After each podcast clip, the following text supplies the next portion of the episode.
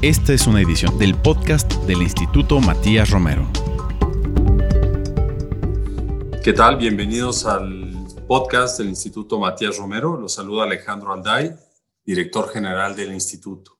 Vamos a dedicar este capítulo de nuestro podcast para hablar sobre un tema muy importante, sobre todo en los nuevos tiempos, que trata sobre la diplomacia consular con perspectiva de género.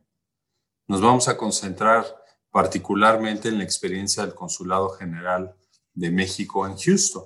2016, como contexto, la Secretaría de Relaciones Exteriores se convirtió en la primera dependencia de la Administración Pública Federal en certificarse con la norma mexicana sobre igualdad laboral y no discriminación para eliminar todas aquellas formas de violencias contra las mujeres la Cancillería ha hecho extensiva dicha certificación del 2016 hoy en día a todas sus representaciones en el exterior. Y el año pasado, en 2020, el Consulado General de México en Houston fue la primera representación de México en el exterior en alcanzar esta certificación gracias sobre todo a una labor y esfuerzos por incorporar la perspectiva de género en la diplomacia consular. Y vamos a conversar en este capítulo, pues con una gran responsable de ese logro, junto con su equipo. Está con nosotros la embajadora Alicia Kerber Palma, quien es la cónsul general de México en Houston. Bienvenida, cónsul. Gracias por participar con nosotros. No, al contrario, un gusto, Alejandro, poder estar compartiendo con ustedes estas plataformas virtuales y sobre todo con el Instituto Matías Romero, que es pues mi alma mater en materia diplomática. Muchas gracias nuevamente. ¿Por qué no comenzamos, cónsul, con un comentario general tuyo sobre cómo está integrada la comunidad mexicana en Houston y en la zona que cubre el consulado?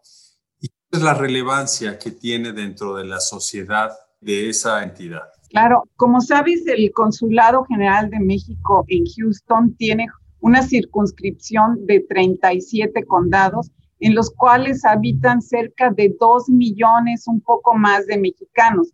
A todos ellos el consulado busca darle servicio. Es, como sabes, una comunidad muy dinámica y muy variada, una diáspora tan variada que abarca desde aquellos grandes empresarios que se ubican en esta zona hasta, pues, no sé, aquellos que están en el área de innovación, en el área de las ciencias, en la academia, estudiantes y maestros, en los think tanks y también, pues, sobre todo los trabajadores en el área de servicios y también en el área de agricultura. Entonces, como puedes ver, pues es una comunidad tan amplia a la cual hay que darle servicios, hay que ofrecerles nuestros programas y mantenerlos pues siempre cerca del consulado. Aquí en esta circunscripción se ubican cerca de 17 empresas mexicanas, entre las cuales están pues Cemex, Gruma, Lala, Bimbo, Banorte, Moderna, varias empresas de ellas que tienen pues eh, también una gran actividad, no solo en materia comercial, sino también han servido de gran apoyo para muchos de los proyectos que tiene el consulado.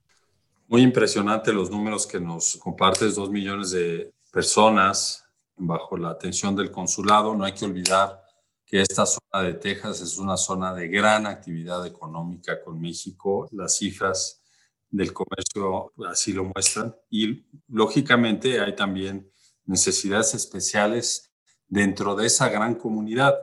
Por ejemplo, ¿cuáles son aquellas necesidades para las mujeres de, las comunidades mexicanas en Estados Unidos? Y cuáles también, si nos puedes compartir, Consul, las necesidades de la comunidad LGBTQ porque estamos hablando de igualdad y no discriminación en la diplomacia consular. Así es, mira, creo que tenemos que partir de una realidad muy concreta. Más del 50% de los migrantes en el mundo son mujeres.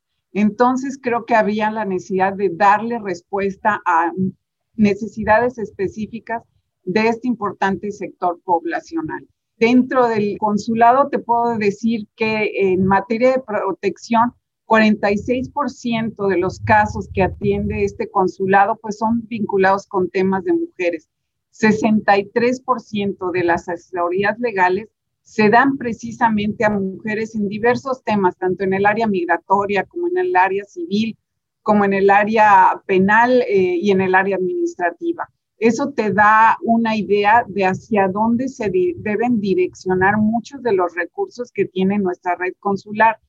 Actualmente, por ejemplo, con eh, el programa DACA, hemos identificado que 70% de los apoyos que está dando cuando menos este consulado en materia de Dreamers, es precisamente para mujeres. Entonces, pues esto nos da una amplia posibilidad de ofrecer servicios a, a, diferentes sectores dentro de las mujeres, tanto a las mujeres que se encuentran como Dreamers, como aquellas que están trabajando en el sector servicios en estos momentos. Eh, al hablar del tema de género, como bien decías tú, Alejandro, pues también tenemos que hablar de la comunidad LGBTQ. Creo que muchas veces cuando se habla de género se ubica simplemente el tema de mujeres. Sin embargo, el tema de género, el tema de mujeres, abre la puerta para que también pongamos atención a la comunidad LGBTQ que requiere también de nuestra atención y de servicios muy eh, especiales. ¿Por qué digo muy especiales? Porque a veces esta esta comunidad ha sido marginada de muchos de la, de la atención, por ejemplo, en materia de asesoría legal para cuestión de renta de espacios eh, habitacionales o para demandas en materia laboral. Entonces, eh, en el consulado, al aplicar esta transversalización del enfoque de género, también estamos atendiendo a la comunidad LGBTQ y, por supuesto, a las mujeres de esta circunscripción. Es muy importante escuchar que en, el día a día de los servicios y la atención que presta el consulado a la comunidad mexicana, una comunidad tan amplia y tan diversa, tienen eh, este componente muy presente. Esto sin duda hace un cambio en la atención que reciben las personas en nuestros consulados, porque pues, como el auditorio se imaginará, la demanda de atención de las comunidades mexicanas en un consulado como, nos acaba de describir en cuanto a circunscripción y millones de personas por atender, pues es muy alta. Entonces, esto es importantísimo. Quería preguntarte, Cónsul, sobre la política exterior feminista. Esta se anunció a principios del año pasado en México. ¿Cómo viene a apuntalar esta política exterior feminista, los esfuerzos que se vienen desplegando en la red consular, en particular en el Consulado de México en Houston, ya que estamos hablando de una norma del 2016, pero eh, creo que sin duda hay un empuje, un impulso importante del anuncio de política exterior feminista. Eh, Alejandro, mira, yo creo que lo, lo, que estamos haciendo y lo que está haciendo México al adoptar una política exterior feminista que por cierto somos el primer país de eh, América como continente en adoptar esta política y el cuarto país en el mundo en tener una política exterior feminista, lo que está haciendo es precisamente pasar del discurso a la acción. Hemos escuchado muchas veces de que hablemos de los derechos de la mujer, tenemos que apoyar a las mujeres, tenemos que darles espacio a las mujeres, pero esta brecha no se había logrado cerrar y a veces los discursos se quedaban en el nivel medio de decisión.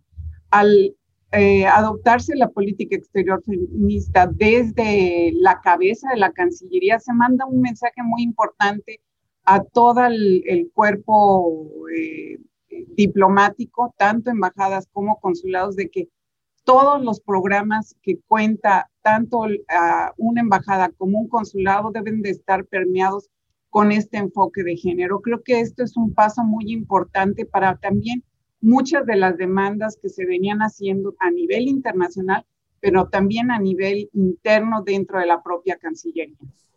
Pues creo que eh, la palabra clave que acabas de señalar es acción para darle vida a ese discurso y para darle cumplimiento a las normas que adquirimos también a nivel internacional dentro de nuestro país, dentro de las instituciones del país y desde luego los consulados y las embajadas de México no son la excepción. Cónsul, con respecto al consulado que encabezas, el Consulado General de México en Houston, tras la certificación que adquirieron en igualdad laboral y no discriminación, ¿cómo se ha modificado la relación con la población mexicana? ¿Ha mejorado? ¿Es, eh, digamos, más eh, receptiva a la población, más amable el trato. ¿Cómo se manifiesta esto en la realidad del consulado con la población mexicana? Claro, esta certificación mandó un mensaje muy importante a nuestra comunidad, no solamente es de colgar un, un, certificado en las paredes del consulado, sino sobre todo mande el mensaje de que en mi consulado estamos trabajando con una política que busca la paridad, es decir, que se da eh, oportunidad para que todo mundo pueda tener ascenso en los diferentes niveles dentro del consulado, que contamos con eh, áreas específicas para, por ejemplo, las mujeres que visitan el consulado, que traen a los niños, ahorita no por la situación del COVID, esto fue antes de que sucediera el COVID, pero la sala de lactancia la podías ver eh, ocupada tanto por usuarios como por trabajadoras del consulado. Y eso es un punto fundamental para realmente empezar a cerrar esta brecha, porque las mujeres eh, hacemos el trabajo productivo, eh, no asalariado y reproductivo. Entonces, esas tres facetas tienen que contar con las facilidades tanto del de, el consulado como con contar también con políticas públicas que permitan asegurar que esta brecha sí va a ser eh, cerrada de manera efectiva. Felicitamos nuevamente por esas prácticas que ya han puesto en marcha el consulado más allá, pues como, como lo señalas, de, de la placa o de la certificación misma, ¿no? Acciones concretas en favor de nuestra comunidad otro programa que es muy importante también es la ventanilla de atención integral a la mujer que está en el consulado. ¿Cómo ha ido esta ventanilla mejorándose a partir de que se inauguró? Y ahora con la pandemia, ¿cómo se ha adaptado para esta atención integral a la mujer? Claro, la ventanilla de atención integral a la mujer surge precisamente del diálogo que se tuvo con eh, grupos de mujeres. Eh, teniendo pláticas, por ejemplo, con las mujeres en las plantas procesadoras de, carne o en las fábricas de hongo, como les denominan aquí, este, tuvimos la oportunidad de detectar necesidades muy específicas para ellas. A partir de este diálogo es que vimos que gran parte de ellas no tenía acceso a la justicia. ¿Por qué? Porque muchas de ellas no, no contaban con documentos, muchas de ellas cuando querían hacer un reporte ante una autoridad pues no les daba miedo acercarse a ellos, a las autoridades, precisamente porque no contaban con esos documentos, porque no conocían el idioma, porque no conocían la estructura jurídica y administrativa para poder hacer llegar una denuncia. Y fue precisamente con ese espíritu de dar respuesta a estas necesidades que surge la ventanilla de atención integral a la mujer. Te puedo decir, Alejandro, que desde que se creó la ventanilla, pues el número de casos de mujeres atendidas por la red consular se ha incrementado de manera exponencial. Tan solo aquí en el Consulado General de México en Houston, el promover de manera dinámica y efectiva la ventanilla ha permitido que eh, el número de atención a mujeres se incremente en un 60%. ¿Qué quiere decir esto? Que bueno, que estamos dando respuesta a esas necesidades, pero también les estamos dando voz a estas mujeres migrantes mexicanas, una voz que muchas veces eh, permanece callada porque pues no conocen lo que te había mencionado, estructuras, idioma, posibilidades, pero sobre todo derechos. Creo que es muy importante destacar que la ventanilla, y esto lo, quiero aclarar porque hay, hay confusión en ¿Qué es una ventanilla de atención integral a la mujer? Eh, la ventanilla de atención integral a la mujer no es la posibilidad de utilizar los recursos, no es una partida presupuestal, no es una medida administrativa, pero tampoco es un espacio físico. No necesitas tener un espacio físico que diga ventanilla de atención integral a la mujer. La ventanilla integral a la mujer es una eh, política pública que permite que el trípode de la actividad consular, es decir, el área de documentación, el área de comunidades y el área de protección trabajen de manera integral, de manera tal que cuando una mujer se acerca al consulado, puedas en una pequeña entrevista identificar sus diferentes necesidades y que las tres áreas puedan converger para darle una atención específica a esta persona, ya sea que le puedas dar actas de nacimiento a sus hijos ofrecerle atención médica a través de la ventanilla de salud o prestarle la asesoría legal que se requiere. En estos momentos, como sabes, pues muchos de los casos que están, siendo atendidos por la ventanilla Atención Integral a la Mujer son aquellos vinculados con eh, la violencia doméstica. Aquí en el área de Houston, hablando con las autoridades del cumplimiento de la ley, pudimos identificar que los casos de violencia doméstica se habían incrementado en cerca de un 270% y muchos de ellos, eh, desafortunadamente, suceden en eh, familias hispanas. De ahí que trabajamos muy de la mano con las autoridades del cumplimiento de la ley para difundir los derechos, para que conozcan los programas que tiene el consulado, para que nos ayuden también a conectar con nuestras comunidades cuando se encuentran en situaciones de, de peligro y sobre todo también para multiplicar no solamente los recursos, sino sobre todo los resultados un 65% de los apoyos que hemos dado en el consulado ha sido direccionado precisamente a las mujeres. Y la ventanilla lo que busca es no solamente sacar a las mujeres de las situaciones de violencia doméstica, que podría ser la primer fase de la ventanilla, es decir, la asesoría legal, sino pasar a su segunda etapa, que es el empoderamiento de las mujeres. Ese debe ser el objetivo final de toda la red consular y de todas las ventanillas de atención integral a la mujer.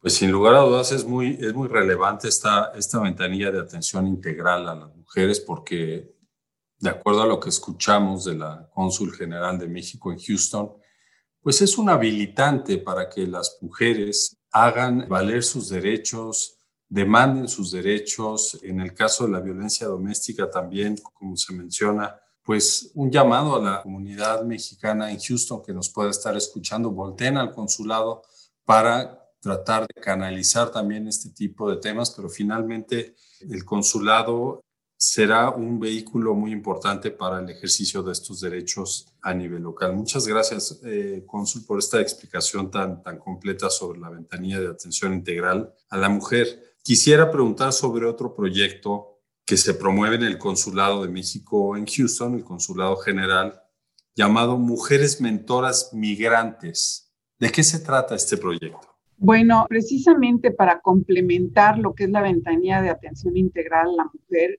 que no queremos que se enfoque exclusivamente a pensar que la atención que requieren las mujeres es en materia de violencia doméstica, sino que hay infinidad de áreas en las que pueden realizarse se creó este programa de mujeres mentoras migrantes conocido como 3M, el cual está integrado por mujeres de aquí de Houston, eh, migrantes mexicanas, que están ubicadas en el área de las ciencias. Por ejemplo, tenemos una especialista, una ingeniera muy conocida que trabaja en la NASA, eh, por empresarias que están en las cámaras de comercio, por políticas mexicanas que trabajan en el Congreso Federal de Estados Unidos, por maestras universitarias también en el área cultural, por ejemplo todas ellas eh, nos unimos para poder ofrecer eh, como mentoras a identificar a aquellas estudiantes que quieran llegar a o que tengan un objetivo determinado. A partir de este programa, una mentora le facilita el acceso a este estudiante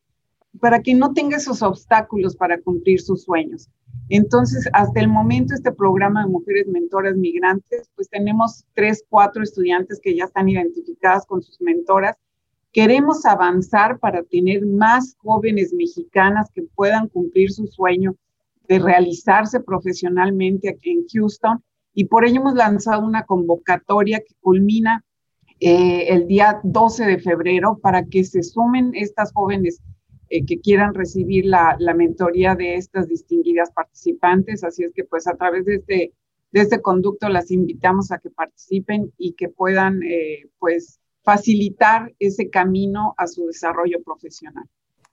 Por supuesto, la convocatoria se podrá consultar en la página web del consulado y resalto sobre todo este componente de enorme solidaridad que tiene el programa de 3M, Mujeres Mentoras Migrantes, para brindarse apoyo entre pues, las mujeres que se encuentran en distintas etapas de, su vida en Estados Unidos por razón de la migración. Hablábamos sobre las necesidades de la comunidad LGBTQ.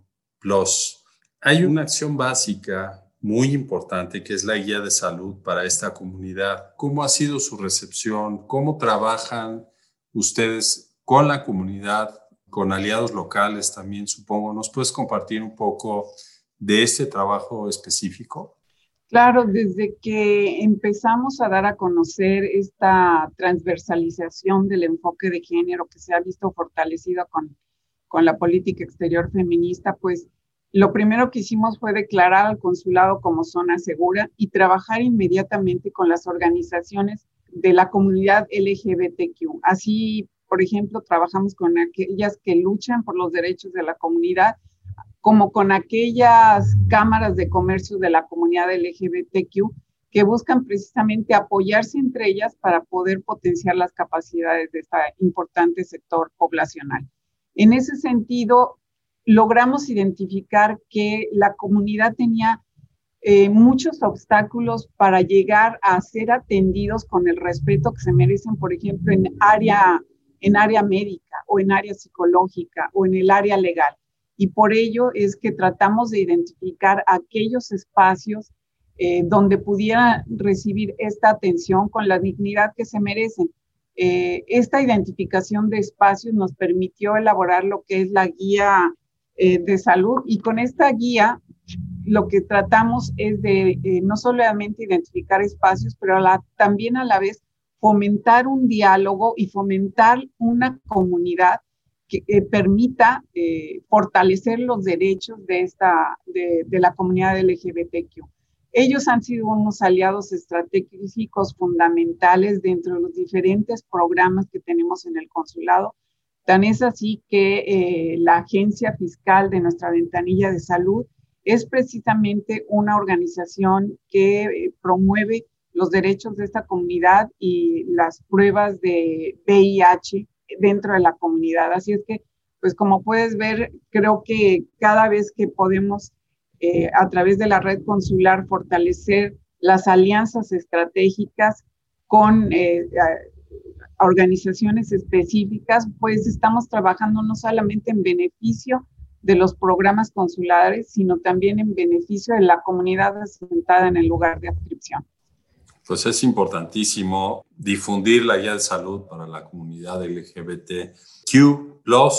Está en la página web también del Consulado General de México en Houston. Y bueno, pues esto al final del día se trata de igualdad, de no discriminación para nadie. Nos da mucho gusto escuchar el trabajo que están realizando y contar con aliados también, porque todo esto se construye a partir de la suma de esfuerzos de distintos actores. En este caso se, se canalizan a través del consulado del gobierno mexicano, pero hay detrás muchos socios, muchos eh, aliados que lo hacen posible. Vamos a, a darle vuelta a la moneda y hablar de algunos retos. Eh, hemos hemos eh, a lo largo de este capítulo revisado y repasado cosas positivas que se han llevado a cabo a partir de la certificación que obtuvo el consulado en relación con la atención a, las mujeres, a la igualdad laboral, a la no discriminación, pero a partir de esa experiencia, ¿qué nos puedes compartir sobre los retos que todavía subsisten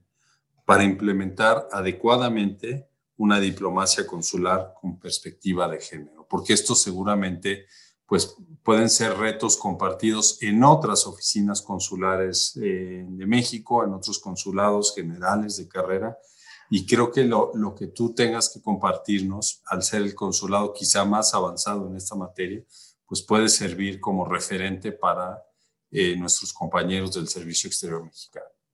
Claro, yo creo que lo principal eh, es concebir que la transversalización del enfoque de género y la política exterior feminista, pues no nada más es una graciosa o no es una graciosa concesión, sino también es el reconocimiento de la lucha que han realizado pues muchas mujeres, tanto a nivel externo, por ejemplo, muchas mujeres migrantes y a nivel interno, muchas mujeres dentro del del Servicio Exterior Mexicano para que se consolide un enfoque de género. Es no nada más el discurso, como lo decíamos, sino también pasar del discurso a acciones concretas. Y eso es el principal reto que tenemos en la red consular, que tanto los titulares como el personal de los consulados se asuman, asuman esta política exterior feminista y esta transversalización del enfoque de género como una política pública que requiere de objetivos claros y de acciones muy concretas, que no se trata simplemente de un rollo de moda, no es un rollo de moda,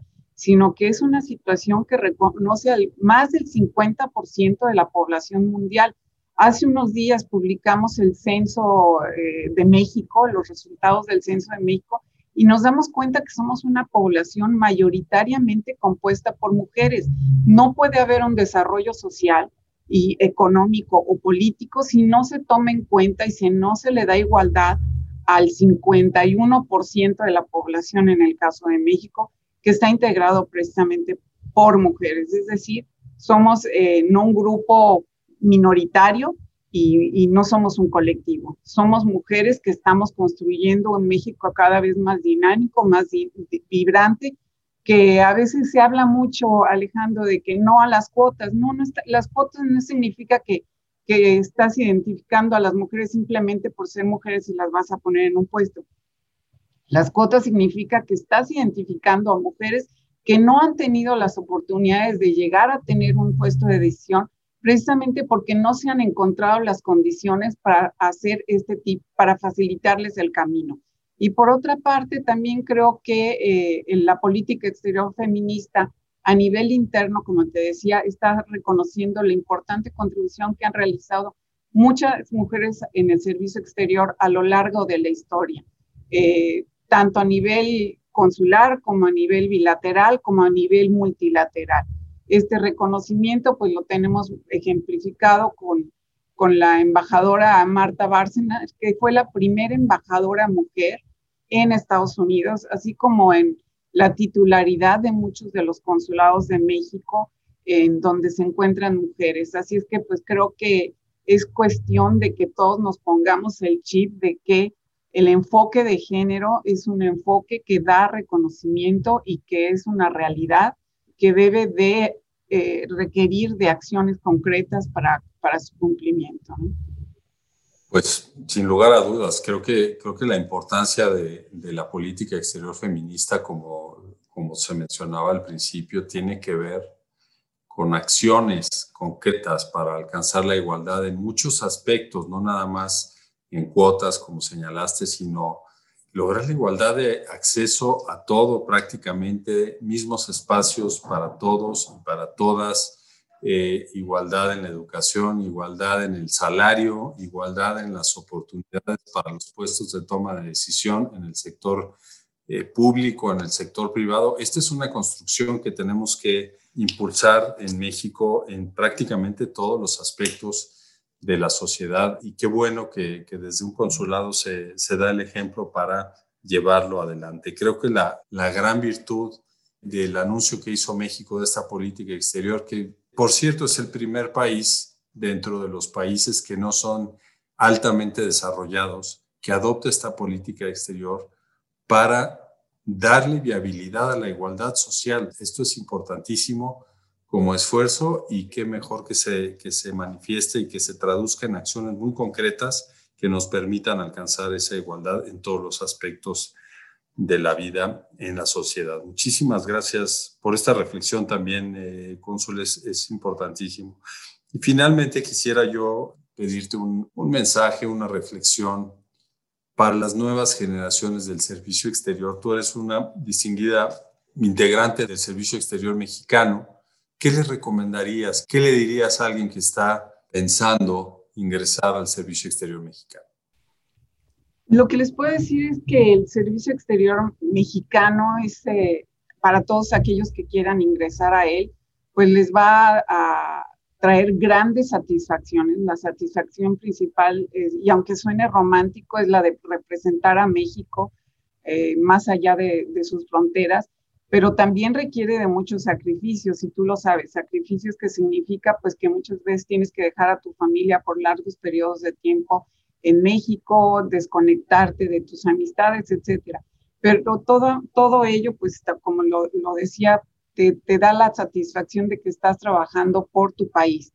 A, a, todos aquellos y a todas aquellas que quieran ingresar al servicio exterior mexicano, lo principal que quisiera destacar es que no piensen en este, esta imagen de, de que van a entrar un mundo de glamour, nada más alejado de ello. Es un trabajo que requiere mucho esfuerzo, mucho conocimiento, eh, preparación diaria y sobre todo en el ámbito consular, eh, mucho trabajo de campo. Es decir, tienes que ir ahí precisamente a donde se encuentran los trabajadores agrícolas, a donde están las mujeres en las plantas procesadoras de carne. Tienes que ubicar a tu comunidad y convivir con ella. Por lo tanto, esta concepción o mala concepción que han hecho es totalmente alejada de la realidad. Sí se hace mucho trabajo de, en el ámbito, por ejemplo, multilateral, en pasillos, en reuniones, se hace mucho trabajo constante para representar los intereses de México y de los mexicanos. Los diplomáticos somos diplomáticos las 24 horas del día. Cualquier acción y cualquier pronunciamiento que haces puede ser en beneficio o en perjuicio de México. Así es que siempre tienes que estar cuidando eh, tu profesionalismo para mantenerte actualizado. Y a pesar de todo este esfuerzo, siempre va a ser gratamente satisfactorio poder trabajar por nuestras comunidades y por México en general. Pues muchas gracias. Hay un mensaje de, una persona que tiene una, una, carrera amplia y muy exitosa dentro del Servicio Exterior Mexicano, hoy con una responsabilidad muy importante y que además ha logrado a la vanguardia en materia de igualdad laboral e igualdad de género la, embajadora Alicia Kerber Palma, quien es la cónsul general de México en Houston. Queremos darte las gracias, cónsul, por tu participación en este capítulo del podcast, que ha sido eh, muy importante para sumar a esos trabajos que estamos haciendo en el Instituto de difusión de acciones concretas vinculadas con la política exterior feminista. Muchas gracias nuevamente. No, al contrario a ti, Alejandro, y, muchísimas gracias a todo tu equipo también. Y agradecemos especialmente también a nuestro auditorio por su atención. Le invitamos a que nos escuchen a través de las plataformas Apple Podcast, Spotify y SoundCloud, así como en la página web del Instituto Matías Romero y en las redes sociales donde constantemente estamos eh, repitiendo este y todos los capítulos de nuestro podcast la producción del capítulo que estuvo a cargo de Ana Teresa Sainz, la realización de Jorge Escamilla y la operación técnica de Gilberto Díaz. Me despido de ustedes. Soy Alejandro Alday, director del Instituto Matías Romero. Nos escuchamos en el próximo capítulo de nuestro podcast. Hasta entonces. Esta fue una edición del podcast del Instituto Matías Romero.